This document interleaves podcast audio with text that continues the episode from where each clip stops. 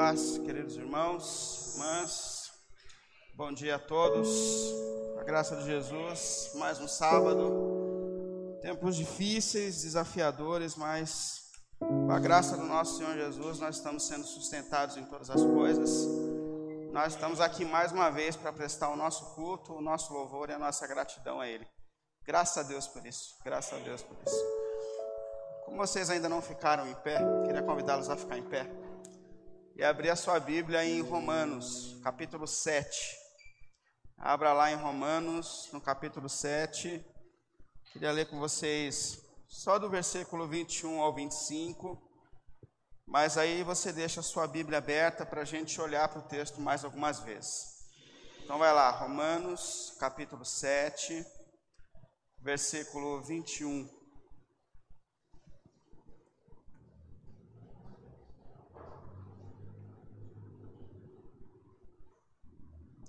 Romanos 7, versículo 21.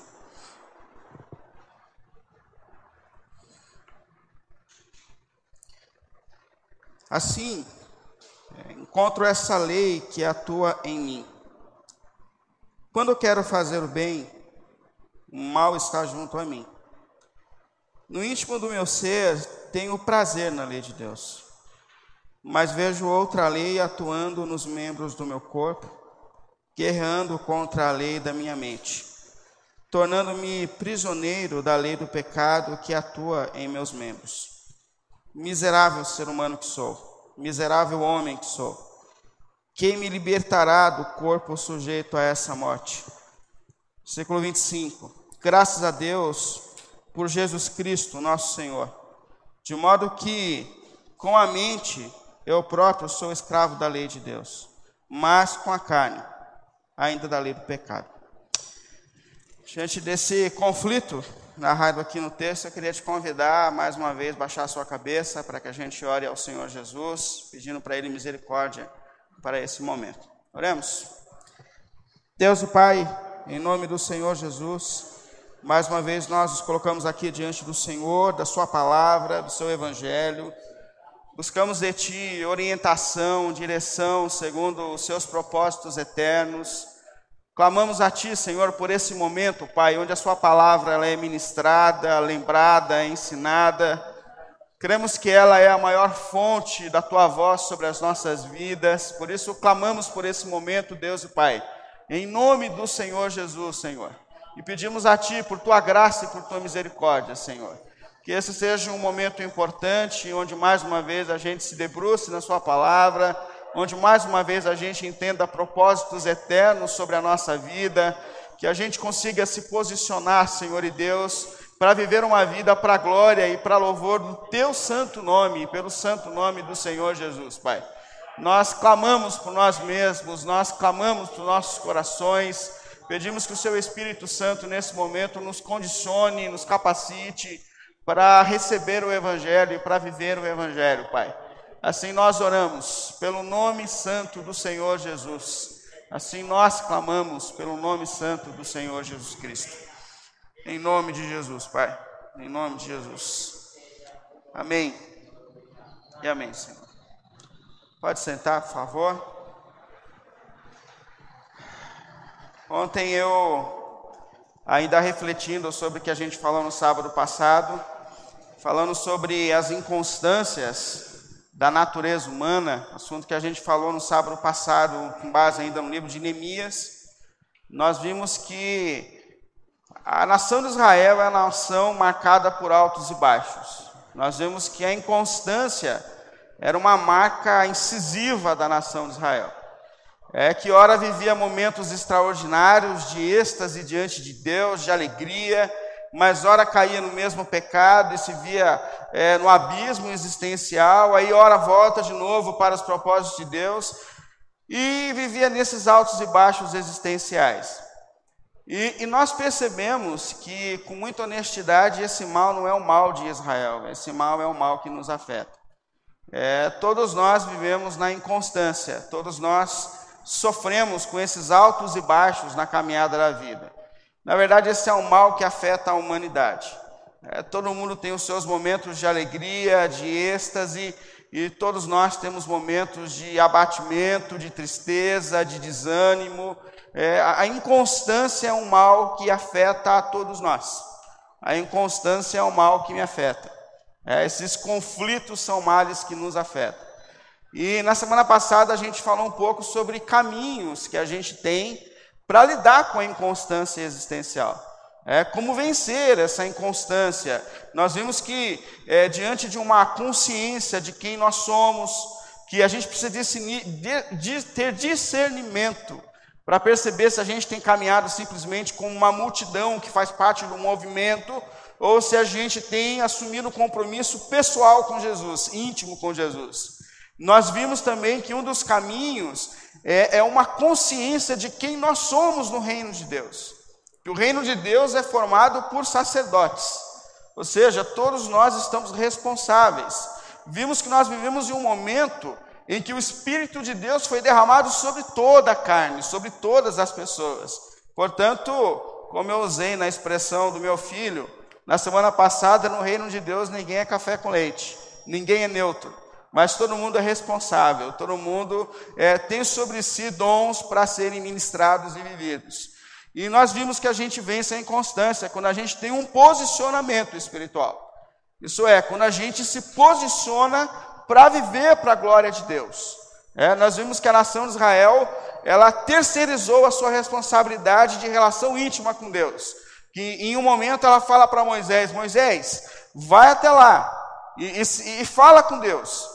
E você conta para a gente o que Deus quer, mas não faça a gente ir na presença de Deus. Por quê? Porque ter que ir para a presença de Deus significava mudança de vida, santificação pessoal. Então eles preferem que alguém faça esse papel do que ter que viver mudanças na sua própria vida. Mas nós vimos que no contexto do reino, todos nós chamamos a viver uma santificação, somos chamados a viver santificação e transformação. E, e ainda conectado com essa questão da inconstância, e ainda percebendo como é difícil vencer a inconstância, essa semana eu me debrucei mais uma, mais uma vez nesse texto de Romanos, capítulo 7, que é um texto que narra os conflitos do coração humano. É, é um texto que fala como nós temos desordens no íntimo do nosso ser. É um texto que fala sobre como é difícil a gente mudar. Como é difícil a gente mudar. Como é difícil. Uma vez eu, eu li uma reportagem que disse que a cada 10 pessoas que vão ao médico e que recebem do médico um veredito, falou assim: olha, ou você para o açúcar, ou você vai morrer daqui dois anos por causa do triglicérides no teu, no teu sangue, ou você para com a gordura, ou você vai morrer daqui três anos. De cada 10 que recebem um veredito, Sabe assim? Ou você para de fumar, ou você não vai viver. De cada dez, só duas pessoas mudam de atitude. Pensa como é difícil mudar mesmo sabendo que vai morrer, mesmo sabendo que isso está lhe matando, é difícil mudar. A mudança é um desafio tremendo para todos nós. E aqui o texto do Paulo, honesto, é usado por Deus, expressa justamente como é difícil a gente mudar de atitude, como é difícil a gente viver de uma forma nova, como é difícil vencer maus hábitos, como é difícil mudar a rotina já enraizada em nós. Inclusive, as palavras do apóstolo Paulo aqui em Romanos 7, elas são tão fortes que alguns estudiosos dizem que quando Paulo fala aqui, ele não fala de um conflito cristão. Eles dizem, ou Paulo fala de algum amigo que está precisando se converter e ainda não conseguiu, ou Paulo fala de si mesmo antes da sua conversão, porque não é possível que um crente enfrente lutas tão incisivas como Paulo está descrevendo aqui. Porque Paulo fala assim: eu fui vendido ao pecado. Ele fala, miserável ser humano que eu sou, miserável ser humano que eu sou. As coisas que eu quero fazer, eu não consigo fazer. E, e as coisas que eu não quero fazer, eu faço naturalmente. Ser humano terrível que eu sou. Paulo fala, eu percebi que não, não habita bem algum em mim. Na verdade, eu estou todo em desordem.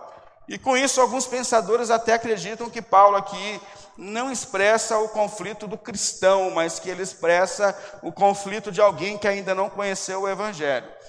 Mas existem também aqueles que acreditam que Paulo expressa sim a luta cristã. Que aqui ele fala de uma luta que nós crentes enfrentamos. Particularmente, eu acredito que Paulo fala da luta cristã. Primeiro, porque ele não terceirizou o que ele está falando. Ele fala, miserável homem que eu sou, que eu sou. Segundo, porque ele coloca num momento presente. Não é uma luta que ele enfrentou antes da conversão, mas é uma luta que ele enfrenta convertido. É, não é o homem que eu fui, mas é o homem que eu sou, o ser humano terrível que eu sou.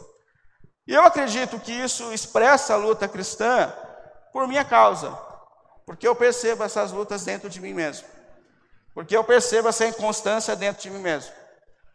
É, eu percebo esses altos e baixos até hoje na minha vida, nessa semana, no caminho de casa para cá. Eu percebo que esse conflito existe íntimo aí, terrivelmente dentro de mim. Esse conflito de altos e baixos, de, do desejo e da vontade de parar. Às vezes eu falo que eu luto entre um conflito de ter que me expor e ter também em mim um espírito de um avestruz que quer enfiar a cabeça na terra e ficar escondido lá embaixo. Então esses altos e baixos eles estão dentro de mim.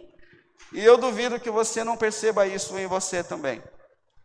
Eu duvido que você já não disse algumas vezes na tua vida nunca mais e de repente você se viu no mesmo erro. Eu duvido que você já não assumiu compromisso na sua vida com os quais você não continuou. Eu duvido que você não passe na tua vida por momentos de alegrias e tristezas, de desbravamento de fé e de frieza. Eu duvido que você não percebe esse conflito em você também.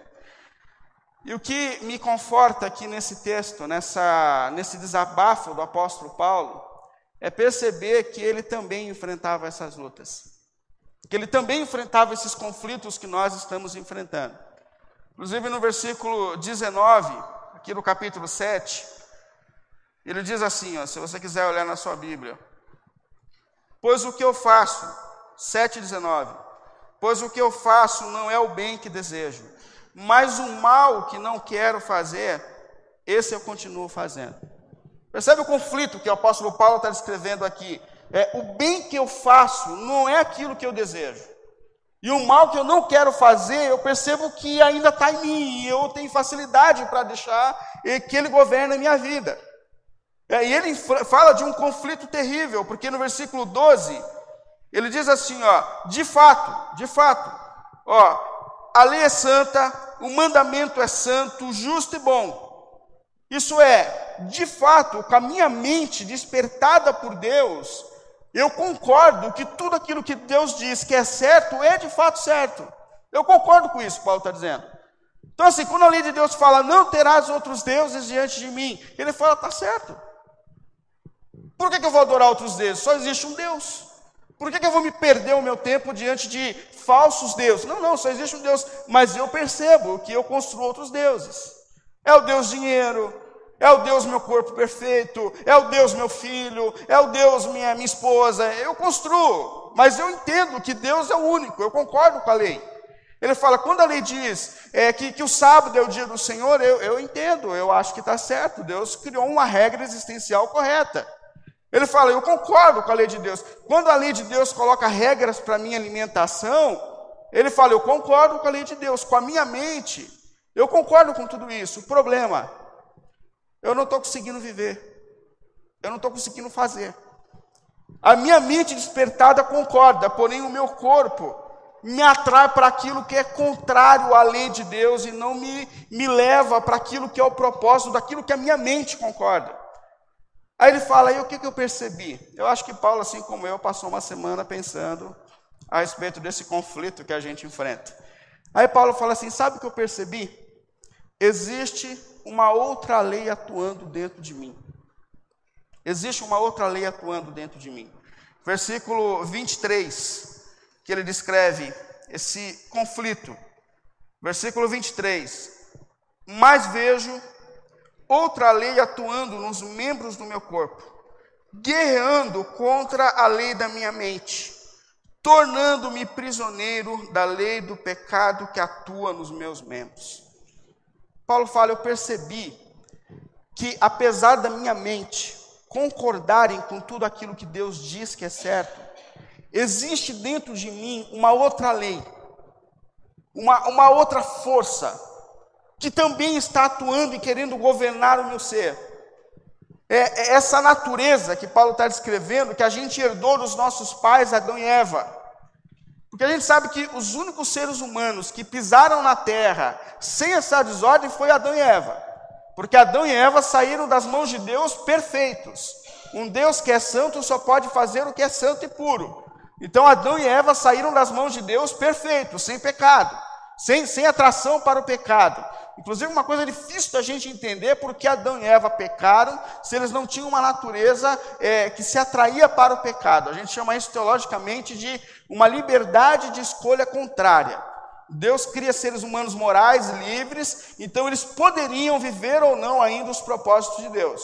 E eles escolheram não viver. Mas a Bíblia fala que depois de Adão e Eva, toda a humanidade herdou na natureza uma distorção que atrai para o pecado. Nós nascemos pecadores. É o que o salmista fala, né? Em pecado me gerou minha mãe. Ou seja, o pecado agora passou a fazer parte da minha natureza. Ele está tá em mim, eu estou vestindo o pecado.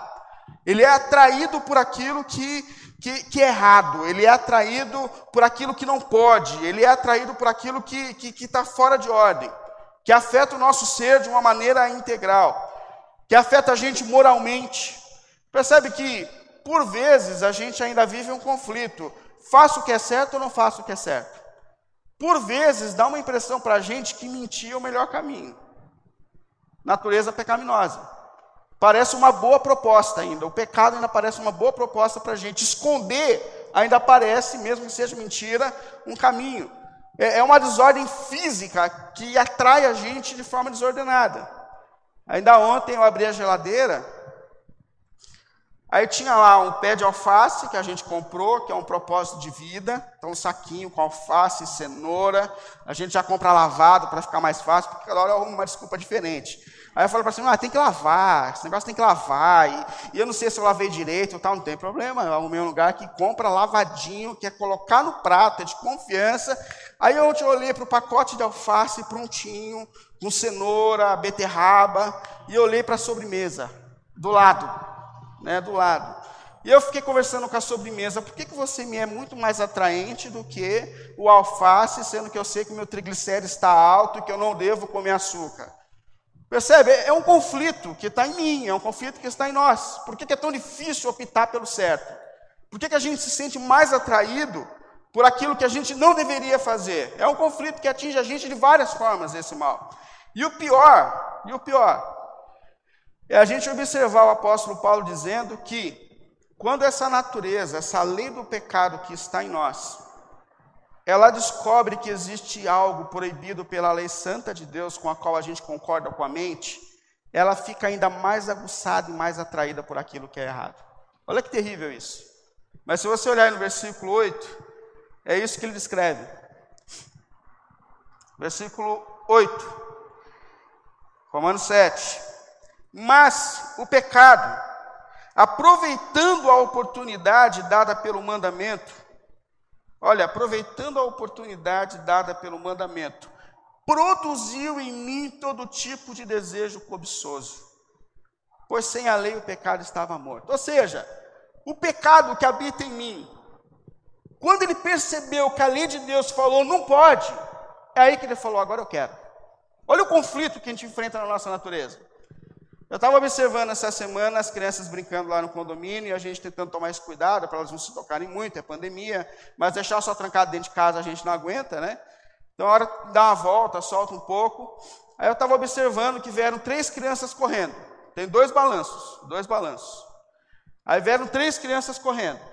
Aí duas correram e agarraram os dois balanços que tinha e um sobrou. Aí esse que sobrou começou a chorar porque ele queria balançar. Aí eu fui, me aproximei dele e falei, cara, calma. Daqui a pouco elas vão balançar um pouquinho e elas vão liberar o balanço. Você já brinca. Então, assim, só espera aqui um pouquinho, deixa a sua amiga balançar um pouquinho e você já vai. Ele falou, ah, tio, mas eu queria agora. Eu falei assim: não, não, espera, tem que esperar, é uma vez de cada. Aí a menininha que escutou eu conversando falou assim: eu não vou sair daqui tão cedo. Eu falei, mas você tem que deixar ele brincar, minha filha. É uma vez que estava vazio o negócio. Eu não vou sair daqui tão cedo. A outra agarrou no balanço, falei, vixe. Aí o menino, tá vendo, tio? Ela não vai deixar. Eu falei, calma, gente. Aí, detalhe, passaram cinco minutos, as meninas levantaram no balanço, foram brincar ele foi correndo atrás. Aí eu falei, ô, volta aqui, o balanço traiu. Ele falou, não, tio, não quero brincar com esse negócio, não. Ou seja, por que não pode? Por que está ocupado Entendeu? Porque a gente não tem acesso, torna ainda mais atraente. É isso que Paulo está dizendo. Então, tudo que tem uma placa escrita assim, não pode. Tudo que a lei fala, não pode. Essa natureza corrompida pelo pecado, falar aí que eu quero. É aí que eu desejo. Isso torna o nosso conflito ainda mais desafiador. É óbvio que, diante de tudo isso, de, da realidade dessa luta que a gente enfrenta, tremenda e profunda, o que eu me coloco a pensar é como que a gente vai vencer esse negócio. Como a gente vai lidar com esse conflito que existe dentro de nós. Como vencer essa luta. E eu coloquei aqui, acho que, três caminhos para a gente pensar sobre como dominar esse conflito que existe dentro de nós. Porque a gente sabe que quando a gente se entrega a essa natureza pecaminosa, o que é produzido em nós é o pecado, e que o pecado sempre vai produzir morte nas nossas vidas. Então há uma luta a ser enfrentada, há uma realidade a ser enfrentada. E eu pensei aqui, é, como enfrentar isso? E eu pensei que a primeira coisa é viver consciente de que existe essa luta dentro de nós. Está ativa dentro de nós. Desgraçada, pode falar coisas terríveis, então cuidado, essa luta está valendo. Essa luta está valendo. E a gente tem que viver dentro dessa, dessa questão. E detalhe, gente, detalhe: é, mudança não é fácil. Como eu disse, a cada 10, dois mudam. Mudança não é fácil. Quando a gente entra em processos de transformação, a gente tem crise de abstinência, a gente luta contra um desejo forte que quer reger a nossa vida. Mudar não é fácil, mudar não é fácil, não é, não é mesmo. Mas a gente tem que entrar nessa luta. Porque no capítulo 8, versículo 13, o apóstolo Paulo ainda falando dessa luta, versículo 13, ele diz assim, ó, pois se vocês viverem de acordo com a carne, morrerão. Isso é, se vocês se entregarem a esse desejo da carne, vocês morrerão. Mas, se pelo Espírito fizerem morrer os atos do corpo, viverão. Ou seja, se a gente se entregar a esses desejos caídos da nossa natureza, a morte será produzida em nós a cada dia mais e ela vai governar a nossa vida. Entregar-se ao pecado é morrer os nossos sonhos, entregar-se ao pecado é deixar morrer as nossas famílias, é, entregar-se ao pecado é deixar morrer a nossa vida espiritual. Então a gente precisa lutar, a gente precisa se posicionar diante desse conflito. E um primeiro caminho é viver continuamente atento a essa ambiguidade que governa a nossa vida. A todo tempo nós estamos diante desse duelo. Se a gente vai deixar o Espírito de Deus falar aos nossos corações, ou se a gente vai deixar que essa natureza corrompida governe a nossa vida, a nossa caminhada. Segundo, para a gente vencer essa luta, é justamente ouvir o Espírito de Deus que a todo tempo está sensibilizando o nosso coração. Eu digo que o Espírito de Deus não deixa a gente pecar em paz. A todo tempo tem uma voz dentro de nós dizendo: você sabe que está errado, você sabe que você não deveria seguir esse caminho, você sabe que você não deveria ir por aí, você sabe disso. Sem o Espírito de Deus, a gente não percebe esse duelo. É, é como aquela parábola que Jesus contou do publicano e do fariseu, que duas pessoas oravam, o publicano batia no peito, dizendo: Senhor, eu sou obediente, eu sou justo, eu sou perfeito, eu guardo os seus mandamentos, eu dou dízimo, eu guardo o sábado, eu faço tudo, eu estou tô, bem com o Senhor, então eu estou aqui porque eu estou bem com o Senhor. E do outro tinha um que esse de fato batia no peito, dizendo: Senhor, eu sou um miserável, eu sou um miserável, eu sou terrível. Aí Jesus para e fala: Quem você acha que voltou justificado para casa? Foi aquele que bateu no peito, reconheceu, ouvindo a voz do Espírito de Deus diante de, dentro de si, dizendo: Eu estou em desordem, eu preciso mudar, eu preciso viver novos caminhos. E é o Espírito de Deus que a todo tempo está em nós, agindo em nós, alertando a nós a respeito das nossas desordens. E nós precisamos ouvir o Espírito de Deus. Nós precisamos ouvir o Espírito de Deus. A Bíblia fala: não apaguem o Espírito Santo, porque ele já está em cada um de nós. Quando a gente aceitou Jesus, ele veio habitar na nossa vida e a todo tempo ele está ajudando a gente nesse processo de transformação e santificação. Sabe que esses dias eu estava dirigindo, achei que a minha esposa não ia vir hoje, por isso que eu coloquei esse comentário, porque dar o braço a torcer assim não é fácil. Mas eu estava dirigindo esses dias, né? Aí eu falei alguma coisa para minha esposa, ela respondeu brava no carro, né? Dirigindo ela no banco de trás, com o Vitor respondeu brava. Aí eu falei assim: Nossa, não, você está nervosa? Por que você está nervosa assim? Por que você está brava desse jeito? Ela falou assim: não é eu que estou brava, é a maneira que você falou. Eu falei: não, mas eu falei normal. Eu falei: mas tem uma ironiazinha nessa fala aí, entendeu? Uma, uma ironia assim que me irrita, entendeu? Então é, é, uma maneira que vocês têm de família de fala, e isso me irritou. Aí eu falei: que isso? É você que está nervosa. E foi embora, foi embora. Mas enquanto eu dirigia para casa, começou uma voz a cutucar a minha mente, dizendo: mas não é que você é chato mesmo? O jeitinho de falar terrível. Mas eu fui, segurei firme, entendeu? Eu continuei dirigindo, quieto. Vantagem da máscara é isso, ninguém vê a tua expressão, né? Então fiquei quietinho ali, fui até em casa, quieto. Mas quando chegou em casa, entrei na sala, não aguentei. Eu falei, não é que você está certa mesmo? Mas o que eu estou querendo dizer com isso é que se não fosse o Espírito de Deus sensibilizando o nosso coração, é, dando a gente consciência das nossas desordens, nós assumiríamos uma roupa, uma armadura de arrogância, jamais nós admitiríamos o nosso erro, jamais nós admitiríamos as nossas fraquezas. Porém, o Espírito de Deus está atuando em nós e em nós, alertando a nossa consciência do pecado, dizendo: não vá por esse caminho, não faça isso, não entre por aí. E a gente precisa ouvir essa voz do Espírito de Deus para que a gente caminhe em pé espiritualmente. A gente precisa ouvir essa voz do Espírito de Deus a todo tempo em nós, nos convencendo dos nossos pecados, das nossas desordens, para que o propósito de Deus se cumpra na nossa vida e na nossa caminhada. E por fim, por fim, a gente luta, a gente vence esse conflito das nossas inconstâncias, quando a gente aprende de fato a ter uma vida mais próxima de Deus. E eu sei que esse assunto é redundante, mas ao mesmo tempo é extremamente essencial. Quando a gente aprende a ter uma vida devocional próxima de Deus. Porque quem sustenta a gente diante desses conflitos é Deus. É Deus. Eu já aprendi mais do que aprendi essa questão. Por mim mesmo eu não venço. Por mim mesmo eu não consigo vencer. Por mim mesmo eu não caminho em pé espiritualmente, eu não caminho. Mas Deus é capaz de me sustentar em todas as coisas. Portanto, a gente precisa viver uma conversão, uma transformação de hábitos, onde a gente precisa aprender a ter contato com a palavra de Deus durante a semana onde a gente precisa gastar mais tempo, gastar não, colocar mais tempo diante de Deus durante a semana, porque só o Senhor Deus é capaz de nos sustentar diante desse, desse conflito. Gente, sem Deus a gente não vence. A luta que a gente enfrenta é maior do que nós, mas com Deus tudo é possível. Inclusive, esse mesmo Espírito que desperta a gente dos nossos pecados, ele dá forças para que a gente possa vencer os nossos pecados. Portanto, tendo disciplina espiritual. Não sei quanto tempo você tem gasto colocado na tua disciplina para oração durante a semana, para ter contato com a palavra de Deus. Eu aprendi que sem isso eu não sobrevivo espiritualmente. E eu duvido que você vai conseguir sobreviver espiritualmente. Portanto, tendo relação íntima e pessoal com Deus. E eu finalizo dizendo que a gente vence essa luta quando a gente acredita no poder do Evangelho de Jesus Cristo. Porque o apóstolo Paulo, diante desse conflito, ele dá um grito dizendo: miserável ser humano que sou. Eu grito isso também, miserável ser humano que eu sou. As coisas que eu não quero eu faço, aquilo que eu quero fazer eu não consigo, mas ser humano miserável, terrível que eu sou. Mas aí ele mesmo continua dizendo: Mas graças ao Senhor Jesus Cristo. Por quê? Porque Cristo venceu por nós essa luta. Quando Jesus assumiu a natureza humana, ele cumpriu todos os preceitos da lei de Deus. Quando Cristo entrou nessa, nessa natureza, ele foi perfeito. Ele já cumpriu por mim. E depois de cumprir por mim, morreu na cruz como se fosse o pecador que eu sou.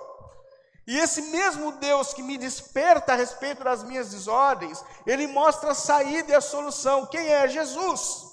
Porque em Jesus nós já vencemos essa luta. Por, por, Jesus nós já fomos liberados dessa culpa que a gente carrega. E o que Deus diz por meio da cruz é: mesmo com todas as desordens que governam a sua alma, eu te amo.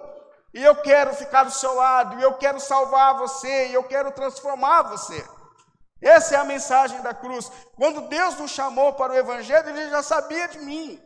E é isso que me faz continuar. Ele sabia que eu sou inconstante, ele sabia que eu sou do jeito que eu sou, ele sabia que eu tenho altos e baixos, mas mesmo assim ele quis lutar por mim, ele quis dar a vida por mim, e ele quis me chamar de filho.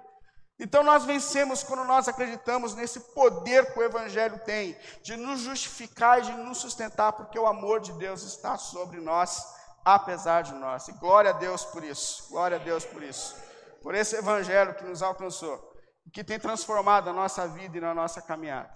mas que a gente consiga se aproximar do Senhor pela cruz e encontrar nele sustentação para que a gente caminhe dentro dos propósitos dele.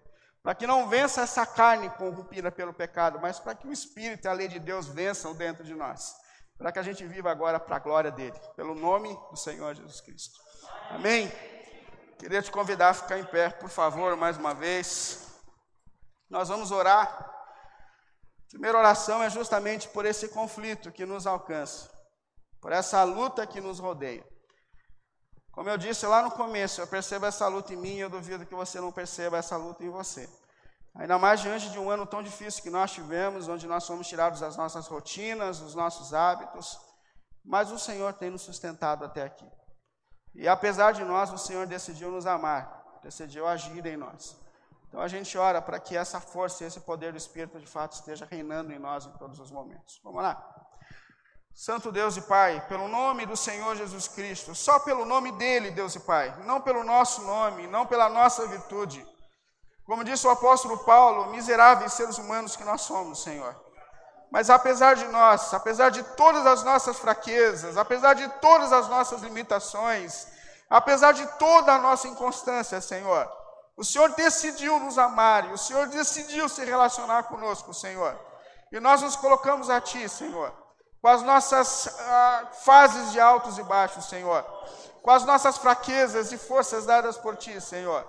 Pedimos a Ti perdão por todos os nossos pecados por todos os momentos onde a gente tem deixado essa natureza corrompida prevalecer na nossa vida, Senhor. Mas damos graças, Senhor, por todas as vezes que o Senhor tem nos levantado, Senhor. E pelo nome do Senhor Jesus, nosso Deus e nosso Pai, que essas mãos sustentadoras venham mais uma vez nos levantar e nos colocar em pé na jornada, Pai. Pelo nome de Jesus, Pai. Se pessoas chegaram aqui hoje cansadas, abatidas, deprimidas, pelo nome de Jesus, Deus dos céus e da terra, nós clamamos a Ti, para que o Seu poder do Espírito venha trazer mais uma vez renovação espiritual nesse lugar, Senhor. Levante pessoas que estão dispostas a viver para o Teu louvor, Senhor. Por mais difícil que seja essa luta, esse conflito que nós enfrentamos. Obrigado por tudo, Senhor. Glórias a Ti pelo nosso Senhor Jesus Cristo que deu a vida por nós na cruz, que nos libertou dos piores conflitos da nossa existência. Mas ajude-nos a viver essa nova vida que o Senhor nos deu pela cruz, Senhor. Por tua graça e por tua misericórdia. Mais uma vez, perdoe os nossos pecados, perdoe as nossas inconstâncias, Senhor. E levanta-nos para viver para ti, em ti, para a glória do teu santo nome. Pelo nome santo de Jesus. Pelo nome santo de Jesus, Pai. Pelo nome santo de Jesus, Pai. Amém. Glória a Deus. Graças a Jesus.